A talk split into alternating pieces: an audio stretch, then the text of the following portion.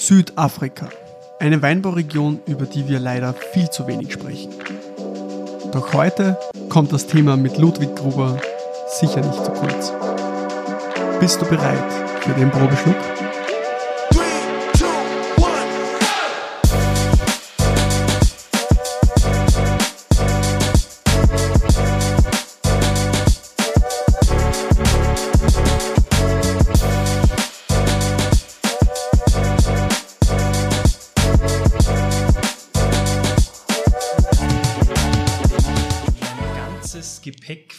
Mit Wein gemacht habe und alle meine Klamotten äh, in Südafrika zurückgelassen habe. Okay. Ähm, habe ich erst unlängst eine Flasche Chenin Blanc aufgemacht. Okay. Und? War schon was Gutes. Ja, großartig. Ähm, ja. Also Chenins gibt es ja ein bisschen was in Europa, ganz feine Ecken und die zweite Seite der Welt halt in Südafrika. Mhm. Ich finde es ja extremst schade, dass wir da in Österreich oder generell sage jetzt einmal Mitteleuropa, so wenig von Südafrika kriegen. Äh, speziell muss ich sagen, eigentlich, ja, Weißwein, wie du gesagt hast, also Schenin, oder, ja, nein, eigentlich ist bei Weißwein und bei Rotwein so, dass du eigentlich sehr wenig kriegst, oder hast du irgendwie einen Geheimtipp, wo du, wo du südafrikanische Weine herkriegst? Ja, außer aus meinem kleinen Privatkeller. Vielleicht zukünftig bei dir, Raphael. Ja.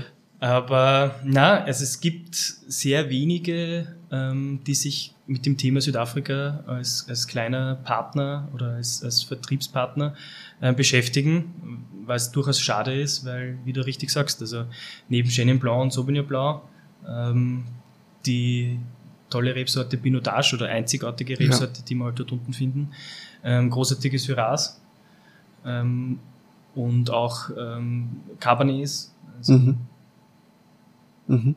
Äh, wieso glaubst du, dass es, dass es so ist? Ist einfach die, der, der Markt in, in der Umgebung einfach nicht da oder liegt es an der geringen Menge, die halt von Pinotage oder so einfach angebaut wird?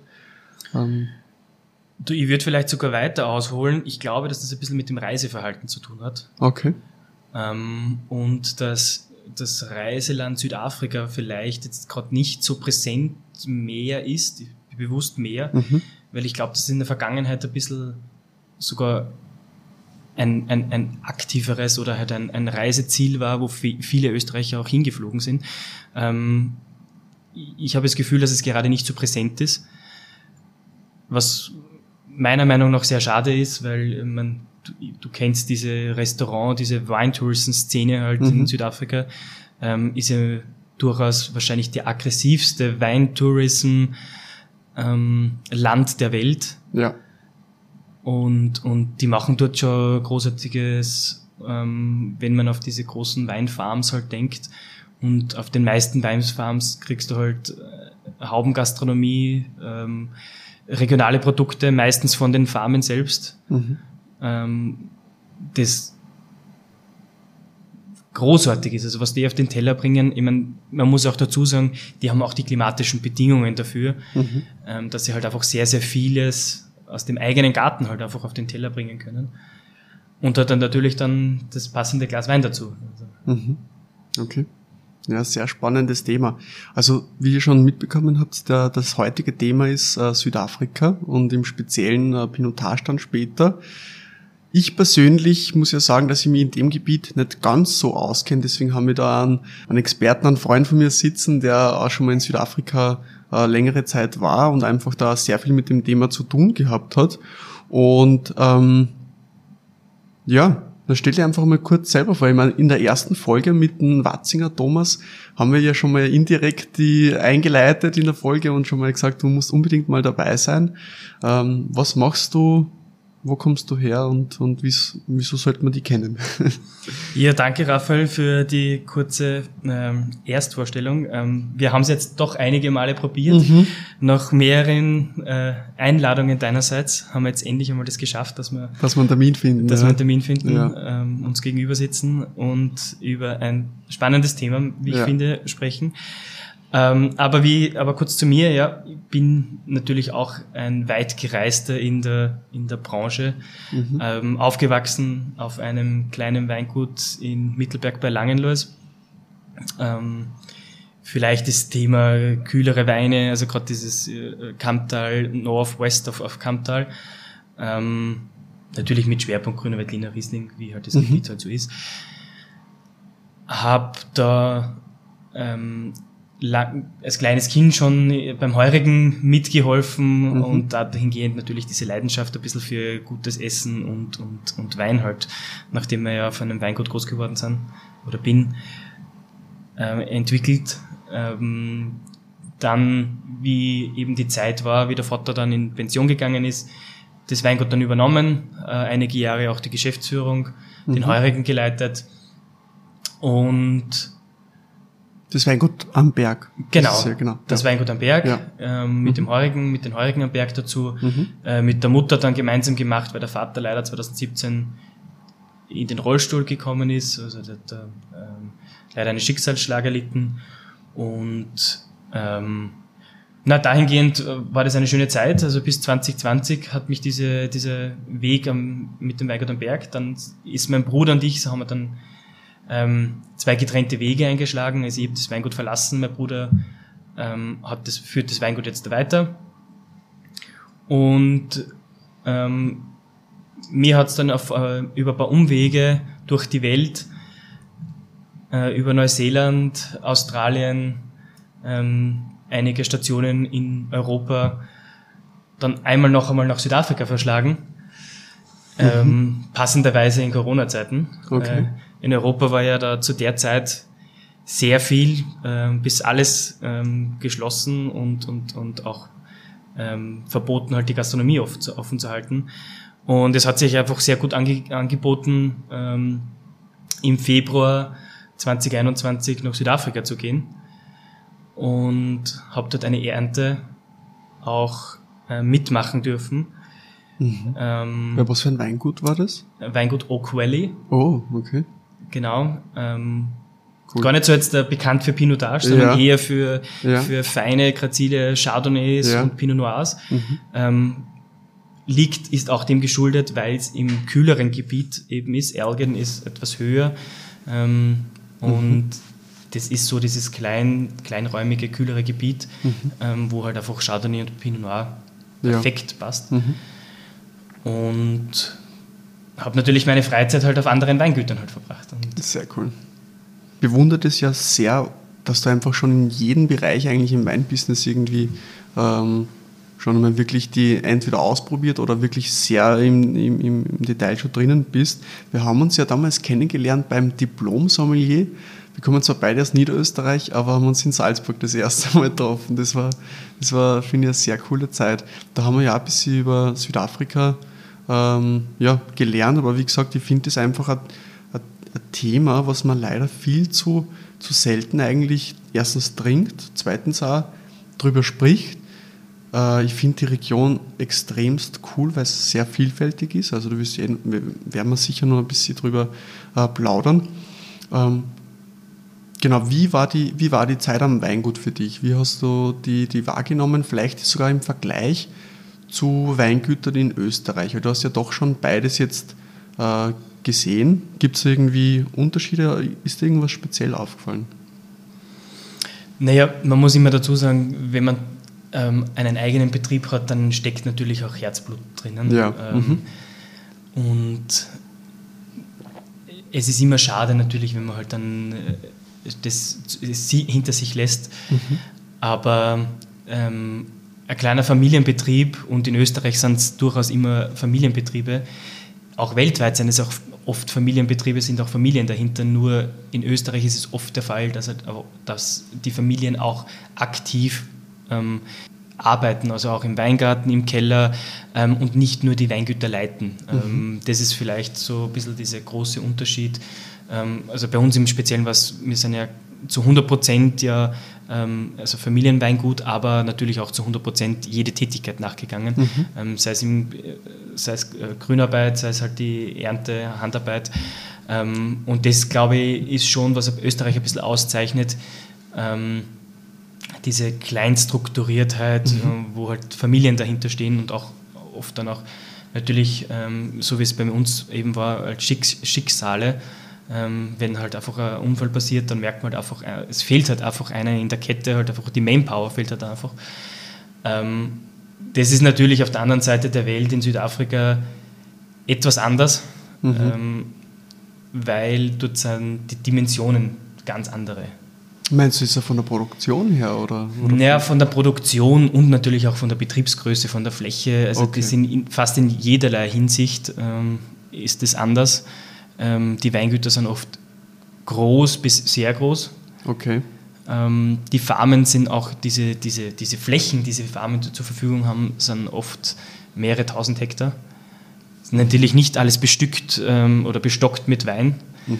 Ähm, sie sind da sehr bemüht, auch ähm, dieses, dieses gesamte Paket auch äh, zu präsentieren. Also ist, sie haben Weinbau oft, dann im, im, in dem Fall, wo ich, auf dem Betrieb, wo ich war, war zufälligerweise äh, Blumenbrot, also die haben, die haben Blumen, also Arrangements und, mhm. und, und Schnittblumen eben auch produziert. Ähm, viele dieser Weingüter haben auch oft auch ähm, Forst, also halt Wälder, mhm. also Räubusch ist ja da unten ganz, ganz, mhm. ganz, ganz wichtig. Und, und große Landstriche, die sie halt einfach der Natur halt einfach nicht wegnehmen wollen. Also sie sind dieses mhm. Thema Nachhaltigkeit, Sustainability ist dort unten ganz, ganz groß. Nur natürlich in einem anderen Setting, weil wenn du halt 3000 Hektar zur Verfügung hast, hast du halt auch Verantwortung über 3000 Hektar und, und du musst halt diesen, diesen 3000 Hektar ähm, auch äh, in Einklang mit der Natur halt leben. Mhm. Das heißt, im Sinne von der Biodiversität sind Sie da sehr stark ausgeprägt mit Wald, ähm, ja, sag jetzt mal Sträucher und und und. Ganz genau. Ja. Natürlich sind diese Blocks, also Weinblocks, mhm. ähm, schon sehr groß. Also das, diese, mhm. diese Size, also diese Dimension, die die da unten haben, ähm, ist fast einmal für, für als, als, österreichischer Winzer dann oft so im ersten Moment ein bisschen unvorstellbar, weil wir reden von 0,15, 0,3, vielleicht einmal, wenn es eine größere Fläche ist, von 1 Hektar. Ja. Und dann unten sind halt einfach einmal, da besteht ein Block vielleicht einmal aus, aus 8, 15, 25 Hektar. Also Wahnsinn. das ist dann schon okay. ähm, ganz anders von der, von der Dimension. Wahnsinn, bei 25 Hektar redet man in Österreich eigentlich eher schon von einem mittel- bis, ja, mittel- bis großen Weingut eigentlich, also vor allem in Niederösterreich. Also es ist schon beachtlich. Was Definitiv. das für ein Block? Ja. Wahnsinn. Aber wird das dann maschinell geerntet, äh, also gelesen oder? Nein, ähm, witzigerweise sind die sind Nicht, sie okay. unten ähm, zur Gänze oder fast alles wird handgepickt. Wirklich? Sie haben okay. einen riesen Vorteil. Ja. Ähm, Arbeitskraft ist verfügbar ja. und günstig. Okay. Ja, ob das so vorteilhaft ist für, für die Produktion wahrscheinlich schon, aber ja. Das Thema, was wir in Österreich ja durchaus haben, ist, dass wir keine Mitarbeiter in den Weingärten finden. Ja. Ähm, was Absolut. traurig und tragisch ist, weil es ist eigentlich ein wunderschöner Job, also out, äh, outside, also in, im Weingarten zu stehen. Die Sonne ist auf sich, man ist meistens ja bei schönem Wetter draußen oder ja, generell bei ja. schönem Wetter draußen. Ähm, und ich, ich habe hab das immer genossen, halt im Weingarten zu sein. Mhm. Ähm, in Südafrika ist es auch so, dass halt die Weingutseigentümer nicht im Weingarten halt sind. Mhm. Ähm, dort sind es dann halt einfach Mitarbeiter. Oft sind es halt ähm, Colored People oder Black People. Ja, okay. Die, also die Colored sind sogar ähm, aus Südafrika selbst. Die Black People sind oft ähm, Saisonalarbeiter, die halt aus den benachbarten Ländern wie Mosambik und Zimbabwe mhm. kommen die, in der Hoffnung natürlich, dass sie in Südafrika bleiben können. Okay. Mhm. Aber ähm, das ist eben auch dieses Riesenproblem mit, mit White, also mit, mit den Weißen und, mhm. und eben diesen, ähm, man spricht wirklich äh, davon, man sagt zu ihnen auch Colored und Black People, ähm, dass halt die Weißen oft diese, diese ganzen Besitztümer halt haben und alle anderen oft nur die Arbeiterklasse halt darstellen. Und ich weiß nicht, ob du es weißt, aber unten in Südafrika haben wir ja diese, diese Townships, wo jeder immer davon Angst hat, ist das gefährlich, ist Südafrika gefährlich? Ja und nein. Ja, okay. Mhm. Natürlich ist, wenn man in ein Township reingeht, das, das erste Gefühl einmal so, ähm, es kann was passieren. Wobei, ist es, ist es wirklich so, ähm, dass auch die, die Weingutsbesitzer europäisch sind, weil es sind ja sehr viele damals ausgewandert äh, nach Südafrika, hauptsächlich ja deutschsprachige. Ähm, ist das jetzt in Südafrika auch noch so? Gibt es da sehr viele deutschsprachige Besitzer? Oder wie war das bei deinem Weingut? Also wo du warst? Ähm, deutschsprachig würde jetzt, äh, also die Generationen davor waren, durch, waren deutschsprachig. Ja, also, okay. Ja. Ähm, Österreicher, Schweizer, Deutsche, Ja, mhm. sehr viele Dutch People, also Niederländer. Man, wie du vielleicht weißt, das ist Mhm. unten wird ja neben Englisch Afrikaans und Afrikaans ist ja so eine Art Dutch, Ja. ähm, also so ein niederländischer Dialekt oder niederländische. Natürlich hat sich die Sprache immer ein bisschen verformt, aber ähm, man merkt es schon, wenn sie Afrikaans reden. Wir verstehen das sogar besser, als wenn jemand Englisch spricht, weil sehr viele deutsche Wortfetzen oder Wortstämme und so weiter halt in dieser Sprache drinnen sich verbirgt. Was ganz witzig ist, wenn man halt dann mit den, oft sind es, also es sind diese Colored People, die halt äh, Afrikaans sprechen. Und äh, auf meinem Weingut äh, habe ich halt mit ein paar von diesen, ähm, mit, mit diesen Kollegen halt zusammenarbeiten dürfen und die haben sich dann untereinander Afrikaans äh, unterhalten. Und ich habe das immer ganz witzig gefunden, dass ich halt dann teilweise etwas verstanden habe von denen, was sie halt Cool. gesprochen haben. Ja. Ähm, also dahingehend äh, diese Hintergründe nach Europa, aber spricht niemand mehr jetzt davon, von denen Deutsch. Also es gibt sehr wenige, vielleicht die älteren Generationen Ja, noch. okay. Aber da müsste man ein bisschen vielleicht nördlicher gehen, nach Mhm. äh, Namibia, ähm, weil das ist ja diese, Öster also diese deutsche ähm, ehemalige ähm, Kolonie gewesen. Mhm. Dort spricht schon, wird schon noch Deutsch gesprochen. Okay. Aber zurück zum Thema. Was hast du eigentlich beim, beim Weingut gemacht? Also was, was waren so deine Aufgaben? Gibt es da vielleicht auch irgendwie so einen, so einen Unterschied vom, vom Weinanbau, von irgendwelchen Methoden her, wo du sagst, okay, da wird irgendwie ganz anders gemacht? Weil es gibt ja gewisse Weinbauregionen, da gibt es Guyot, da gibt es ähm, Lyra, da gibt es ähm, ja, Buscherziehung, Stockerziehung. Gibt es irgendwelche Unterschiede, wo du sagst, okay, die machen das anders aufgrund von Wetter, aufgrund von Rebsorte, aufgrund von Qualität? Äh, Na, sie ziehen schon alles auf, auf, auf, auf Spalier, Okay. auf, auf Drahtrahmen. Ja, Ja, okay. Ähm, einfach weil es vom Handling her Ja. easy ist und ja. es die klimatischen Bedingungen einfach zulassen. Mhm. Und ähm, in dem Wein, auf dem Weingut, wo ich war, bei Oak Valley, sie haben natürlich, dadurch, dass sie halt so ein bisschen nördlich, also so im Cool Climate und die Mountains im Hintergrund haben, kommt halt auch kalte Luft runter. Ja. Sie haben natürlich dann auch mit Spätfrösten zu kämpfen. Mhm. Auch in anderen Teilen von, von Südafrika darf man nicht unterschätzen, dort und da gibt es schon auch Spätfröste. Mhm. Ähm, deswegen nicht ganz bodennahe, ähm, außer wenn man jetzt ein bisschen weiter rüber geht in den Westen. Ähm, dort findet man durchaus Buscherziehung. Also gerade die, die alten Anlagen sind öfters Buscherziehung. Ähm, Es gibt ein paar Weingüter, die sich wieder mit dem Thema halt sehr stark auseinandersetzen. Aber ähm, grundsätzlich haben sie einen Drahtrahmen, Okay. weil es vom Handling her einfacher ist. Ja. Ähm, sie nutzen natürlich auch einen Traktor, aber man muss schon sagen, sie sind sehr sensibel, was halt Bodenverdichtung äh, betrifft. Sie fahren sehr wenig, sie fahren mit keinem schweren Gerät rein. Mhm. Auf der anderen haben, sie, sie haben natürlich wieder den Riesenvorteil, dass sie halt einfach Arbeitskräfte halt haben.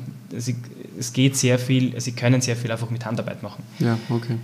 Weil ähm, da ist ja dann mal ein Team mit 30 Leuten oder 50 Leuten. Also das ist, das ist schon ganz anders wie bei uns. Also wir haben zwei Mitarbeiter im Weingarten draußen, die uns unterstützt haben und da unten sind es halt 30 und während der Lese oder während der Ernte ähm, werden die halt einfach die, Ab- die Mitarbeiter oder die, die ganzen äh, Pickers, wie man sie halt gen- unten genannt hat, ähm, wurden halt zum Weingarten transportiert, die haben die Trauben runtergeschnitten, alles Beeindruckend ist, dass, wie wir schon eingangs kurz äh, angesprochen haben, dass alles mit der Hand gelesen wird. Und alles in diesen kleinen äh, Lesekisten. Ähm, und das zieht sich halt durch ganz Südafrika. Das sieht man, dass das ähm, überall auf jedem Weingut so praktiziert wird. Ist auch ein bisschen damit geschuldet, dass sehr viele von diesen Trauben ähm, auch, es gibt auch Lohnproduzenten, es gibt auch Wein, also Weingrowers, die halt einfach nur Trauben anbauen und dann halt schon Weinfarmen ähm, weiterverkaufen.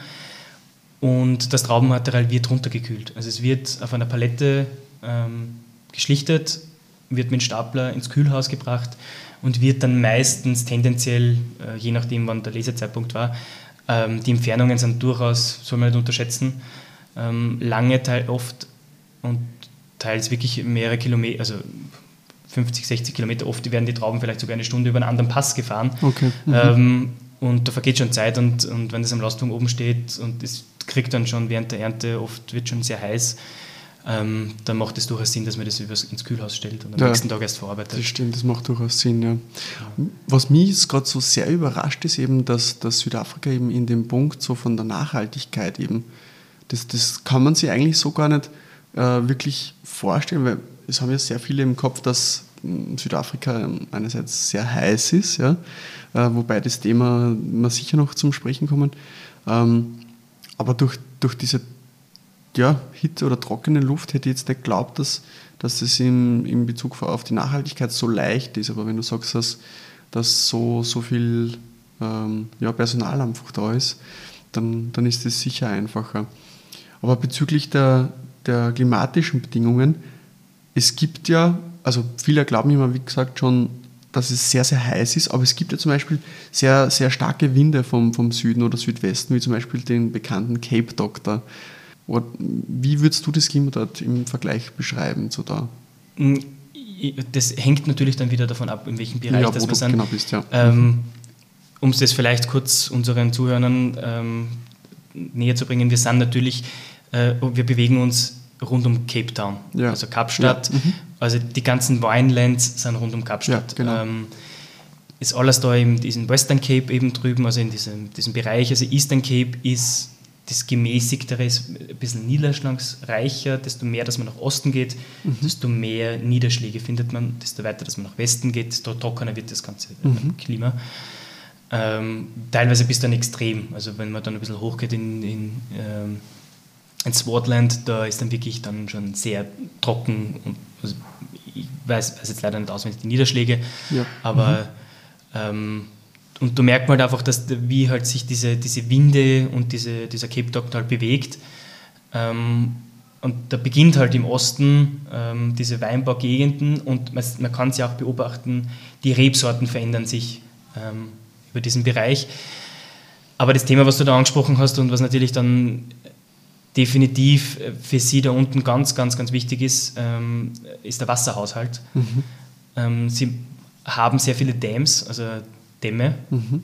Und ähm, sie versuchen natürlich das Wasser in großen Dämmen halt zu speichern und dann eben zur Bewässerung zu verwenden, weil Niederschläge zu gewissen Zeiten halt kommen äh, und dann haben sie lange Trockenperioden. Okay, wahrscheinlich dann auch die, die klassische, sage ich jetzt einmal, äh, Tröpfchenbewässerung. Ganz genau. Wie man es kennt. Ja, okay. Wie man es kennt. Ja. Ähm, nicht überall, oft wird auch dann Wasser einfach nur äh, gefahren, aber ja, okay. Genau. Mhm. Ähm, aber da sind sie, das, das, das praktizieren sie schon sehr, sehr lange. Ich glaube, da sind wir in Österreich gut natürlich auch ein bisschen ähm, bevorzugt, wenn wir in der Weinbauzone B sind. Ja.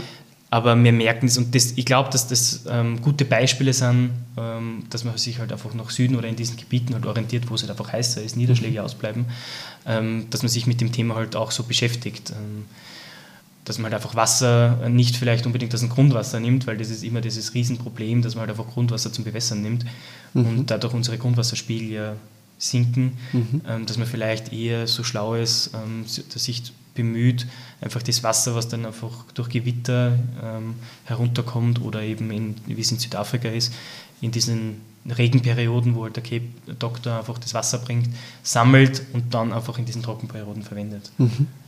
Man, man, sieht ja, es, es funktioniert ja auch, ähm, auch mit, mit Weißweinrebsorten, die ja immense Säure mitbringen. Also es gibt ja, oder Schaumwein, also obwohl es äh, Hitzeperioden gibt oder sehr heiß ist oder wenig Niederschlag, ähm, ja, bei den Regionen, wo Schaumwein gemacht wird, dann eher wahrscheinlich schon, schon mehr. Aber nicht nur kräftige Weine oder kräftige Rotweine, sondern auch äh, sehr viele säurebetonte Weine. Was, was hat dir am besten gefallen von, von den Weinen her? Was sagst du, das ist für dich Südafrika? Ist es, ist es Chenin Blanc oder ist es eher Pinotage? Na, Im Weißweinbereich ist es wahrscheinlich, also neben diesen eine Handvoll Top-Chardonnays gibt es, mhm. die darf man nicht vergessen, ähm, wirklich großartige Chardonnays. Aber ich glaube jetzt in der großen, breiten äh, in der großen Breite würde, es, würde ich schon bei Weißwein Chenin Blanc sagen, definitiv. Ja. Mhm. Ähm, sie machen natürlich viel mehr Sauvignon äh, in, in der, in, im Volumen als wie Chenin Blanc. Aber äh, Sauvignon Blanc ist nie so präzise, ist, ist, ist nie so einer, ähm, einer Top-Wein. Also, ja, okay. Es ist dann mhm. schon Chenin Blanc. Und beim, beim Rotwein ähm, natürlich alle internationalen Rebsorten, aber es ist natürlich Pinot Pinotage die Rebsorte, die sie halt einfach, das ist einer Steckenpferd. Ja, es ist vielleicht ja an dem geschuldet, ähm, weil es ja Chenin ja auch in anderen Regionen gibt und auch sehr bekannt sind. Also wenn ich jetzt an, an die Loire denke zum Beispiel, Pinotage wird ja fast ausschließlich, ja mit ein paar Ausnahmen ja doch, so sage ich jetzt einmal 98, 99 Prozent in Südafrika angebaut. Vielleicht ist es deshalb einfach so das Steckenwert, wie der grüne Veltliner einfach in Österreich. Ich meine, es gibt ja sehr viele Rebsorten, die trotzdem noch angebaut werden in Österreich. Ähm, aber wahrscheinlich ist es deswegen einfach so, so bekannt. Weil es gibt sehr viele, die den Blanc aus Südafrika äh, nicht kennen, wenn sie jetzt sagen, sie starten jetzt mit dem, mit dem Weinbusiness. Ja, also in dem Fall ist es sicher Pinotage. Ja. Also das, man sieht es ja auch in der Vermarktung, dass es ihr, ähm, ihr Wein ist. Also wenn man über Südafrika spricht, dann denkt man, ich glaube, auch wir jetzt, da, weil wir uns wahrscheinlich mit dem Land beschäftigen, mhm. aber auch wenn man vielleicht nur so ein bisschen im Regal vorbeispaziert, dann ist Südafrika wahrscheinlich mit der Rebsorte Pinotage bringt man in, in, in Verbindung. Ja. Mhm. Super. Deswegen haben wir auch an, an Pinot Ja, ich weiß, das Thema ist gerade richtig spannend. Mehr über die Rebsorte Pinotage und die Region Südafrika gibt es dann wieder nächste Woche. Bis dahin, sehr zum Wohl.